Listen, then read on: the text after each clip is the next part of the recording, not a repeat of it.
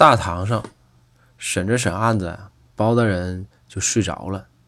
这个时候，公孙马上就赶了过来，就是推醒包大人，说：“大人，大人，大人，这审案子呢，你可别睡觉啊！”包大人迷迷糊糊愣了一会儿神，说：“哎，公孙，你推我干什么？我能睡觉吗？我这么有身份的人，我能睡觉吗？我是在观察我的内眼皮。”